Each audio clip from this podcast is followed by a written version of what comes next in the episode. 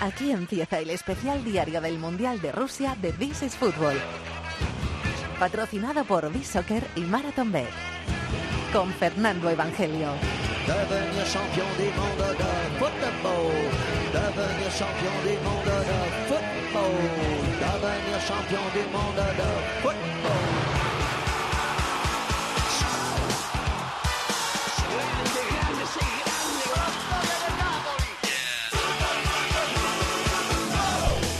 ¿Qué tal? Bienvenidos al Rincón del Fútbol Internacional en la cadena COPE. Desde Krasnogorsk, desde el Centro Internacional de Prensa en Moscú. Bienvenidos al cuarto día de competición en el Mundial de Rusia 2018.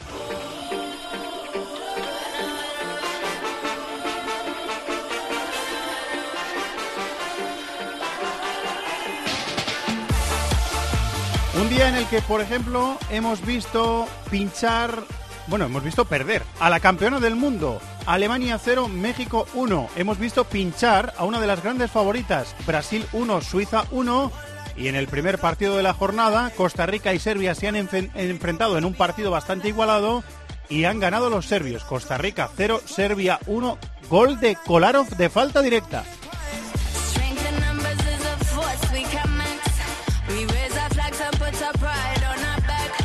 Después de ese partido ha llegado la primera gran sorpresa del día. Alemania, la campeona del mundo, ha caído contra la México de Carlos Osorio. Ese que tanto han criticado en el país mexicano, casi la mitad del país, se ha metido con su seleccionador, seleccionador colombiano de México, y Osorio, con táctica de maestro, ha ganado el partido. Alemania 0, México 1 con gol de Irving Lozano, el extremo del PSV Eindhoven, y con un gran partido del equipo mexicano. Y hemos terminado la jornada en el Rostov Arena con la narración de Rubén Martín, con los comentarios y el análisis, y también el inalámbrico de José Manuel Oliva. Hemos vivido en tiempo de juego otra sorpresa. Brasil iba muy bien, Brasil iba muy cómoda, ha marcado un golazo Coutinho, estaba el partido controlado, pero al final gol de Zuber, haciendo falta, pero no lo han invalidado. Brasil 1, Suiza 1. Así ha abrido la jornada en el Mundial de Rusia, la cuarta jornada, el cuarto día de competición. Y este ha sido el gol del día. La chicha de México.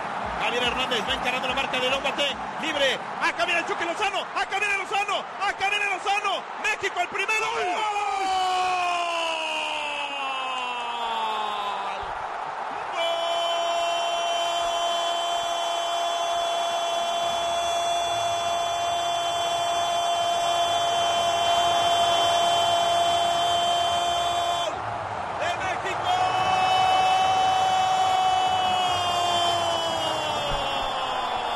Luego vamos a escuchar a un periodista mexicano de la televisión azteca. Se ha vivido en ese set de la televisión azteca y también en Televisa, que estaba al lado en el Centro Internacional de Prensa, con mucha intensidad ese gol y la victoria de México 1-0 sobre Alemania. Ya hemos escuchado el gol del día. Vamos a por el personaje del día. El personaje del día con B-Soccer.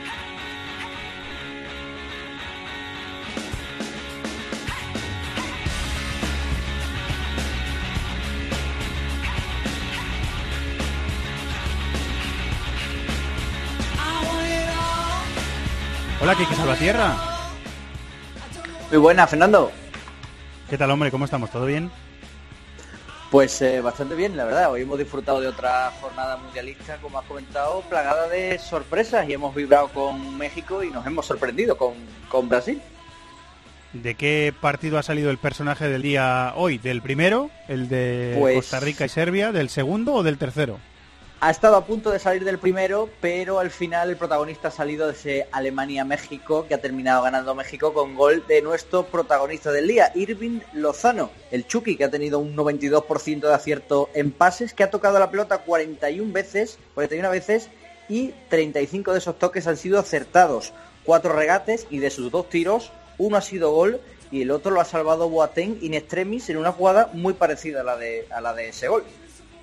Muy bien, se ha llevado el, el gol del día, el personaje del día y la historia del día no la va a contar él porque la va a contar un corresponsal, un enviado especial de COPE al Mundial. Pero vamos, si lo hubiéramos dejado también nos contaría la historia del día. ¿no? Totalmente, 22 añitos en el PSV y veremos a ver si tampoco pro- también protagoniza el, el mercado de fichajes. Yo creo que por la temporada que ha hecho Quique y por el mundial que ha empezado a hacer, va a durar poquito en Holanda, ¿eh? Me da, me da la sensación de que va a ya, durar ya- poquito en ya- Holanda. ya se está diciendo que está Mino Rayola por ahí moviendo hilos. Así que con Uy, Rayola de Mino, representante A Mino no se le escapa una, no se le escapa una a Mino, ¿eh? Muy bien, Lo ha pillado, pues, lo ha pillado a eh, tiempo. pues tenemos un mexicano. No sé si los tienes eh, apuntados, si te estoy pillando, Quique, si no mañana te lo pido, eh, para que hagamos recuento. Pero vamos descubriendo jugadores ¿eh? en el Mundial. Bueno, los oyentes de DC Fútbol a casi todos los conocen, pero vamos, vamos descubriendo jugadores. Algunos ya lo conocíamos, pero otros los, los vamos descubriendo. Muy bien, Quique, pues mañana volvemos a hablar. Muchas gracias. Un abrazo, hasta mañana, Fernando.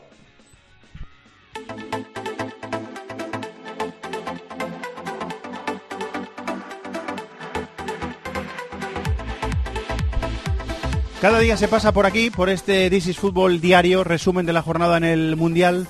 Uno de los enviados especiales de COPE a esta Copa del Mundo, de COPE a la Copa, para comentar sus andanzas. eh, van a los estadios, intentan pillar a los protagonistas en zona mixta para que los oyentes de COPE seáis los primeros en escucharlos, cuentan los partidos, hablan con medios de otros eh, eh, países para pulsar un poquito la, la opinión de sus selecciones. Bueno, lo hacen todo y callejean, y callejean y nos lo cuentan. Y la historia del día, en este programa de This is Fútbol Diario, es de Antonio Ruiz. Antonelo, hola.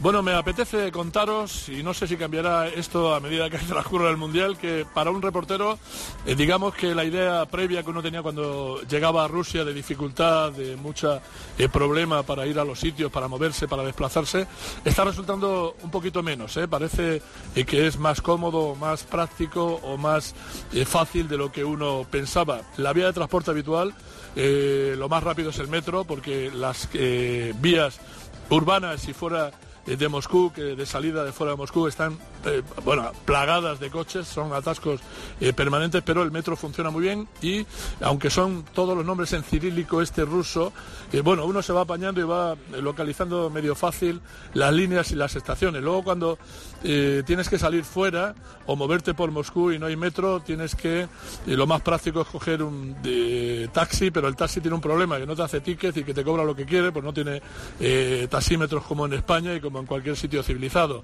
Y el Uber funciona bien, el Yandex, que es el Uber ruso, eh, también funciona bien, así que por ahí eh, está siendo de lo más práctico para moverse y luego eh, cada empresa los coches que pueda tener para desplazarse a distancias de 50 o 60 eh, kilómetros.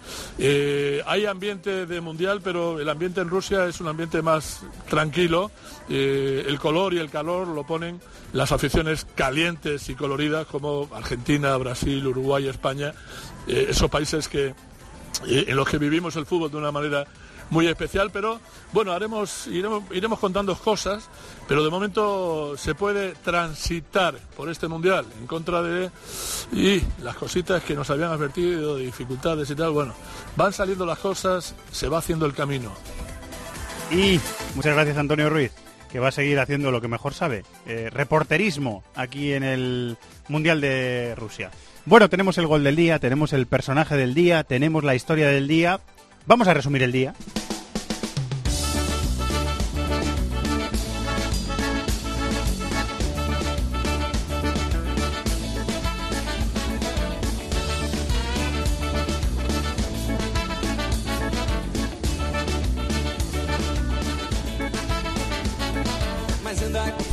Redacción de Sport You, compañero David de la Peña, muy buenas, ¿cómo estás? Muy buenas, Fer. Los he visto tan cómodos, tan jugando a lo que querían, tan controlando la posesión, aunque yo me esperaba que Brasil controlara más la posesión en la primera parte, pero estaba el equipo tan tranquilo, estaba carburando esa banda izquierda con Marcelo, con Coutinho, con Neymar, que en la segunda parte le han sorprendido a Brasil. No sé si a ti también te ha sorprendido que le hayan sorprendido. Sí, sí, me ha sorprendido porque los primeros 15 minutos han sido de verdad decir, uff, ojo con Brasil, ¿eh? que, se le ha visto con muchísimo dinamismo, se les ha visto además, como tú bien dices, Marcelo, Coutinho, Neymar encontrando espacios y sí que es verdad que, bueno, el segundo tiempo ya, es que en un mundial al final el, el tener tan poco tiempo para remontar y, o para hacer el gol en este caso que te ponga por delante cuando eres la favorita, pues va pesando mucho, ¿no? Y, y yo creo que también a Brasil le ha pesado que Neymar, eh, pues no, no, tiene la chispa que es habitual, que no juega desde el 25 de febrero un partido oficial. Entonces eso se tiene que notar. Pero también yo creo que hay que darle el valor a, lo que ha hecho Suiza y una cosa que está siendo tendencia en el Mundial y es que eh, se está viendo tácticamente mucho nivel, ¿eh? O sea, lo vimos con Islandia, Suiza lo ha hecho muy bien, eh, Serbia para mí también muy bien, Australia por supuesto también, o sea que está siendo muy difícil para los equipos que tienen más calidad porque los rivales están muy bien organizados y Suiza me ha transmitido precisamente eso.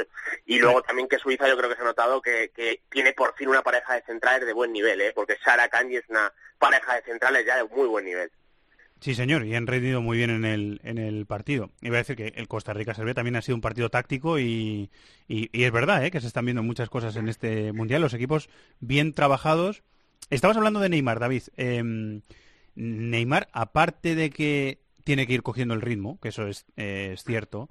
Lo decíamos en la retransmisión ¿eh? de tiempo de juego del partido, lo tiene en la cabeza. ¿eh? Él en todas las entrevistas que ha hecho ha dicho, bueno, sigo un poquito con el miedo de volver a lesionarme, ese miedo siempre está ahí, intento controlar ese miedo. La palabra miedo siempre aparece en las, en las entrevistas que hace Neymar y en las declaraciones que hacen sus compañeros sobre Neymar. Y eso yo creo que se ha notado hoy también. ¿eh? Lo tiene todo el rato, la lesión la tiene todo el rato en la cabeza. ¿eh?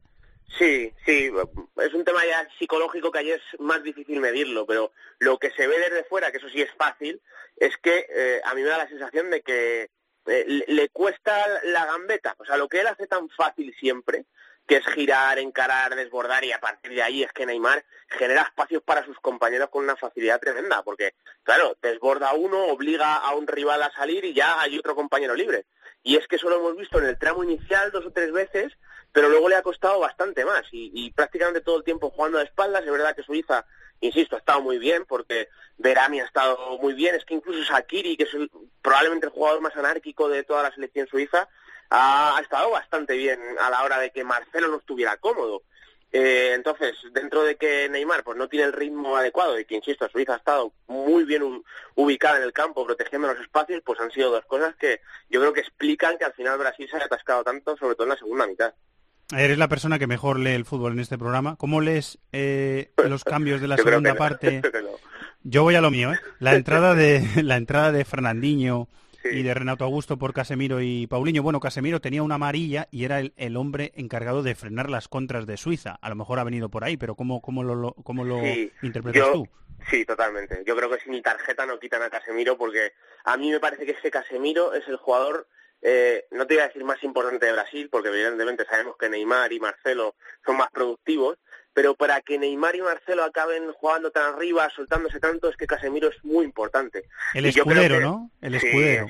a mí, mira, Casemiro y Gabriel Jesús, que hoy ha estado mal, porque Gabriel sí, está ha estado un poco acertado, pero tácticamente me parece muy importante, porque eh, eh, en un Brasil que van tantos jugadores a pedir la pelota al pie, que buscan tantos movimientos de apoyo, que quieren estar en contacto con el balón, tener un delantero tan profundo y que se mueva tan bien en diagonal y a los espacios, le viene muy bien. Entonces, Casemiro desde la posición de pivote y Gabriel Jesús desde la posición de delantero, eh, al final estiran al equipo. O sea, digamos que es como una cuerda que entre los dos estiran y van dejando espacio por dentro. Y, claro, yo entiendo que a Casemiro la tira por la tarjeta, porque Fernandinho es un jugador diferente, es un jugador más de conducir la pelota, de jugar un poco más arriba. Y ya todo lo que ha hecho Tite yo creo que ha tenido que ver con que le faltaba tiempo para encontrar un gol como fuera. Por eso también Renato Augusto, que es un jugador muy vertical y que intenta pisar área, también ha entrado. Hemos visto a Coutinho que en la primera fase del partido realmente gestionaba los primeros pases y al final estaba directamente en zona de media punta intentando acabar jugadas, rompiendo. De hecho, eh, una conexión muy buena con Neymar que acaba en remate demasiado eh, desviado de Coutinho, pero también recibiendo en el interior del área. Yo creo que al final eh, la lectura a nivel táctico del final del partido es más difícil porque emocionalmente Brasil se ha ido con todo arriba y ha sido un poco más caótico. Em, la, acción del gol de Zuber, el gol del empate es falta, ¿eh? Le empuja a Sí, a mí me parece falta. Es extraño, ¿verdad? Lo que el, VAR está, a mí me parece que están actuando bien en líneas generales, pero hay acciones un poco extrañas, porque no sé, o sea, ahí yo creo que es un empujón claro eh, de Zuber, pero bueno, eh, entiendo que ellos, no sé, habrán medido la intensidad o no ha sido suficiente, pero sí que está habiendo algunas acciones un poco extrañas. En el eh, Centro Internacional de Prensa, en la retransmisión que hace interna FIFA, nos, nos van informando de cuándo el, el VAR está todo el rato en marcha, pero de cuándo eh, se está revisando oficialmente una acción para ver si se decide eh, que el VAR actúe o mantener el criterio del árbitro. Y en esa acción ni siquiera nos han avisado que la acción estuviera en revisión. A mí me ha extrañado mucho Sí, a mí también, además, no sé, yo, bueno, nosotros que lo estamos viendo por televisión, normalmente cuando hay una jugada a revisar directamente, además te sale abajo en una esquina a la izquierda de la pantalla, te ah, dicen el motivo, el motivo por el que lo están revisando. Y a mí me ha sorprendido que no haya ido el árbitro por lo menos a verlo y, o sea, que hayan dicho, sí, sí, es que no, lo han revisado. no, no, no, se ha revisado oficialmente porque a nosotros no nos ha aparecido el, el mensaje. Bueno, es un poquito raro. Bueno, si ha sido sorprendente el empate pinchazo de Brasil contra Suiza, aún más sorprendente ha sido la derrota de Alemania contra México.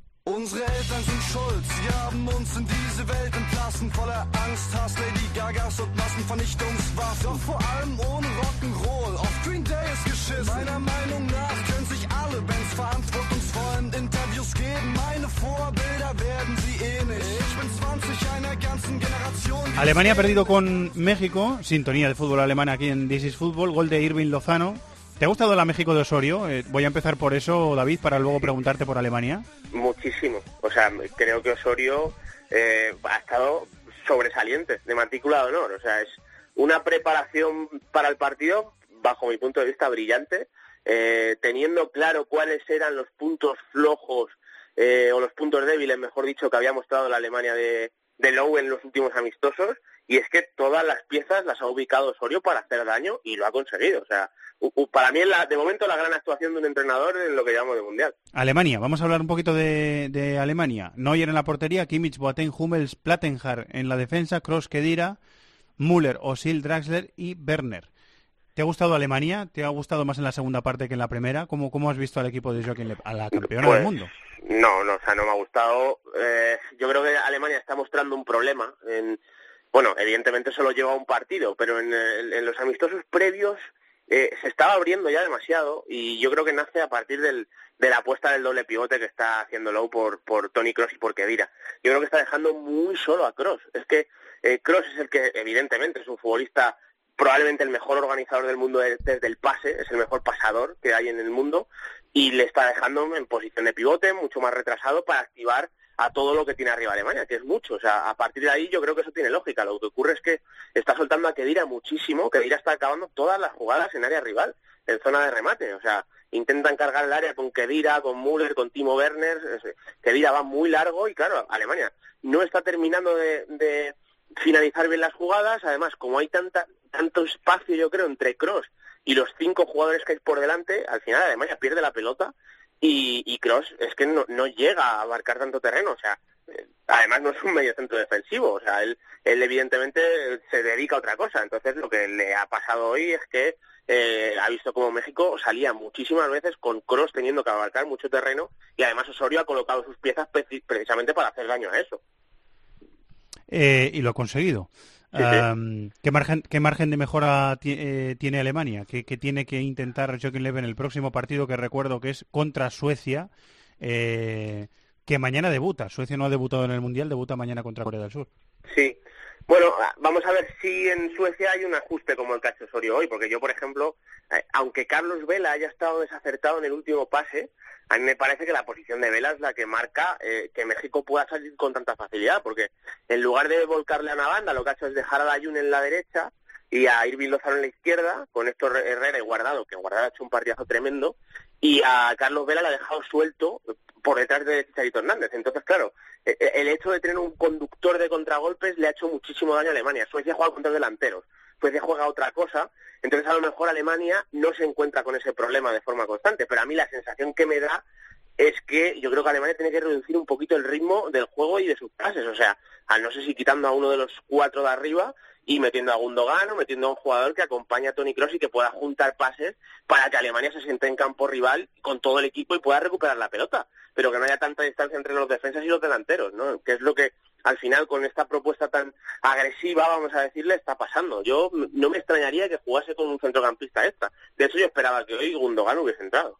Bueno, pues no ha entrado y a ver si lo corrige Jacqueline para los próximos partidos. Muchísimas gracias, David. Un abrazo. Un, abrazo, Fer. Buscamos opinión de los compañeros mexicanos. TV Azteca, Pedro Domínguez, muy buenas, ¿cómo estás? ¿Qué tal? ¿Cómo estás, Fer? Me estabas eh, comentando que estás viendo, o estabais viendo, tus compañeros y tú, los mejores eh, minutos de México con Osorio, ¿no? Sí, me parece que estos 40, los primeros 45 minutos en general son, me parece, el, reflejo de todas las apuestas que Juan Carlos Osorio estuvo trabajando a lo largo de su proceso.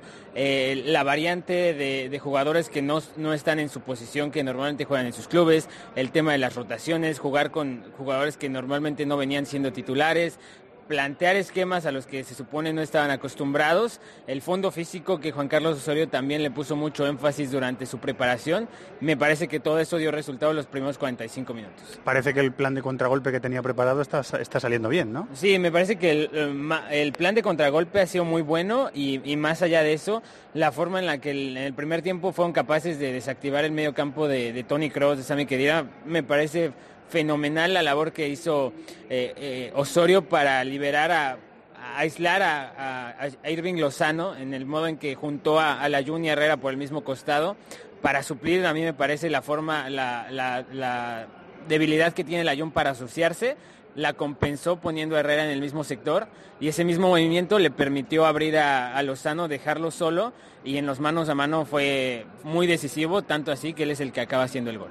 Eh, repetís eh, los mexicanos un mantra, quinto partido, quinto partido, quinto partido. Es, es como una obsesión, ¿no? Sí, se ha vuelto una obsesión porque ya, ya son muchos mundiales que esa es la, la etapa en la que nos quedamos, ¿no? En 2002 estuvimos muy cerca eh, el, enfrentar a Estados Unidos parecía que era un duelo mucho más favorable, que se podían tener muchas más oportunidades y ese fue un masazo, la verdad, ese fue un masazo y de ahí en más todos los partidos, la verdad han sido muy dramáticos, salvo el de Sudáfrica 2010, todos los demás han sido muy dramáticos, hemos estado al límite, entonces sí es como una obsesión porque sentimos que falta muy poco, pero es frustrante el, ver que continuamente te quedas en la misma posición. Última valoración, Rafa Márquez acaba de entrar, su quinto mundial, lo que me quieras decir.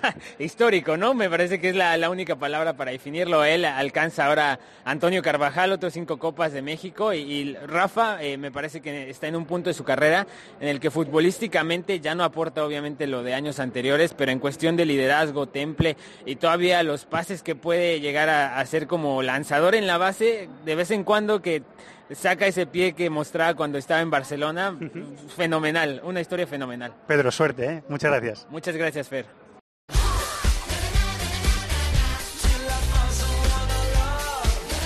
Y resumida la jornada de hoy, nos vamos a poner a pensar en la jornada de mañana. Vamos a apostar con Marathon Bet. Chato, ¿me dices la apuesta y la cuota que sé que estás mal de la voz? ¿Te digo la mía? Yo voy a apostar a gol de Harry Kane. No, no, no, no. Que ese creo que era el que ¿eh? No me la robe. No, no, no, no. Una que me gusta mucho. Más de 10 corners en el partido. Se paga 2,45 a 1. Ah, mira, qué curiosa. Se paga bien y me gusta. Uno. Y además estás todo el partido ahí en tensión. Menos. Soy más prudente. Marca Harry Kane. 1,93 a 1 es decir, casi, casi, casi 2 a 1. Así que no está mal, no está mal que marque Harry Kane se paga bien en el Túnez-Inglaterra, que es el partido del día al que hemos eh, apostado. Muy bien, Chato, muchas gracias. Y hasta mañana, que nos vamos. ¡Los de las cuotas! ¡Los de las cuotas! Marathon Bet. Regístrate ya y disfruta de grandes cuotas, además de una amplísima oferta de mercados, promociones, eventos. ¡Los de las cuotas! ¡Los de las cuotas! Marathon Bet. Extraordinario. Mayores de 18 años juega con responsabilidad. Consulte condiciones en marathonbet.es.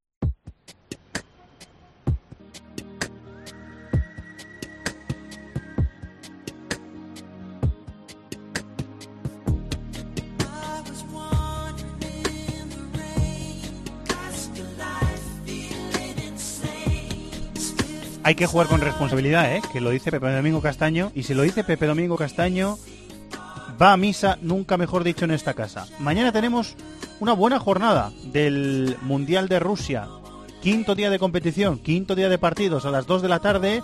En directo la segunda parte en el especial Mundial de Rusia 2018, el Suecia-Corea del Sur del grupo de Alemania. Y tenemos dos partidos más a las 5 de la tarde en Sochi el Suecia-Corea es en Nizhny. Tenemos en Sochi el Bélgica-Panamá a las 5 de la tarde, grupo G. Y se cierra el grupo G con el partido al que acabamos de apostar. Túnez-Inglaterra en Volvogrado. ¿A qué quieres apostar, querido? ¿A qué quieres apostar? No. ¿Qué quieres ver en la jornada de esta quinta jornada de lunes? Hola, maestro. Me apetece mucho el Bélgica-Panamá porque creo que Panamá es de las peores selecciones del Mundial, pero a Bélgica la he visto muy bien, francamente bien, el último partido contra Costa Rica. Y ya no solo por Hazard o por Carrasco, que juega de, carrilero por la izquierda, eh, a mí me parece que Lukaku está en un momento impresionante de forma. Es el mejor Lukaku que he visto en mi vida. Lleva goles en todos los partidos de la selección últimamente y está en un momento impresionante. Aparte que Lukaku es un jugador que te da mucha profundidad porque le puedes buscar el largo y puede mezclar mucho el juego la selección belga con eso. Así que Lukaku en ese Bélgica-Panamá. Un partido para que Lukaku haga goles, ¿eh? Así que vamos a ver si la estrella que le ha puesto Maldini a Lukaku brilla mañana en ese partido de Bélgica contra Panamá en Sochi. Partido que vamos a retransmitir en tiempo de juego para eh, Onda Media Cope Madrid, para cope.es y para aplicaciones móviles dentro del territorio nacional, que así la FIFA nos lo manda. Bueno, pues eh, después de esa jornada vamos a vivir dos partidos y medio en tiempo de juego este lunes. Después llega This Fútbol Diario. Así que hasta mañana y que disfrutéis del Mundial. Un abrazo a todos, adiós. Pasión por el fútbol internacional. This is Fútbol en COPE